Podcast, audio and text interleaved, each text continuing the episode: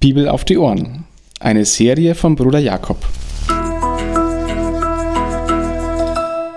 Eine Begleitung zum Bibellesen, um die Bibel, das Wort Gottes, zu entdecken und täglich besser kennenzulernen. Endlich kann Jesus anfangen.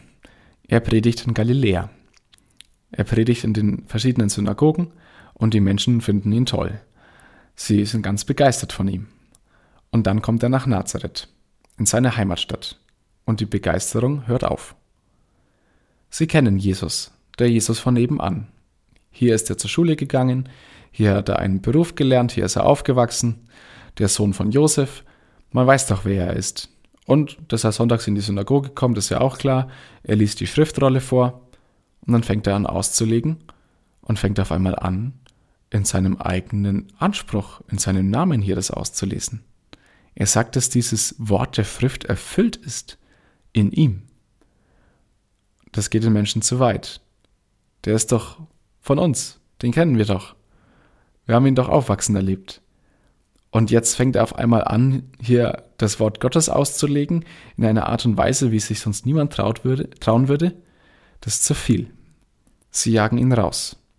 Nachdem Jesus noch einen draufsetzt und ihnen genau das vorhersagt, dass sie das nicht ertragen, dass sie das nicht hören wollen und dass ihnen das auch deshalb nicht gilt, treiben sie ihn bis an einen Abhang und wollen ihn runterstürzen, was aber nicht funktioniert.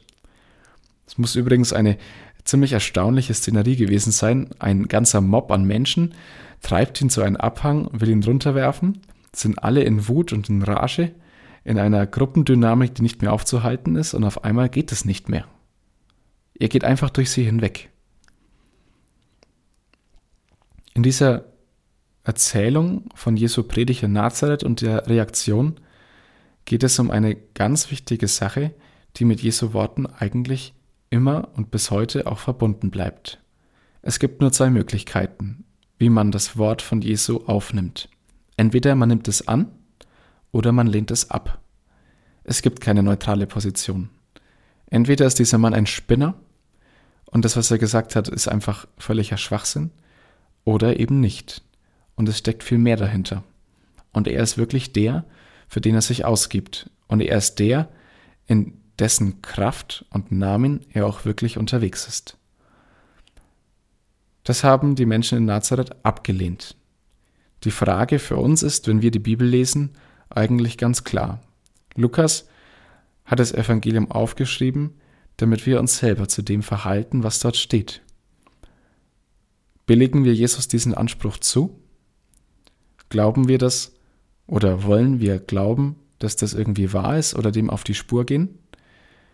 Oder denken wir, es ist einfach völliger Schwachsinn oder ein bisschen übertrieben? Und ja, kenne ich schon von Jesus. Also, was hat das für mich zu bedeuten? Wenn ich Jesu Worte in der Bibel lese, wenn sie verkündigt werden und gesagt werden in ihrer kompromisslosen Schärfe. Gilt das oder gilt das nicht? Das ist die Frage, wenn Jesus spricht.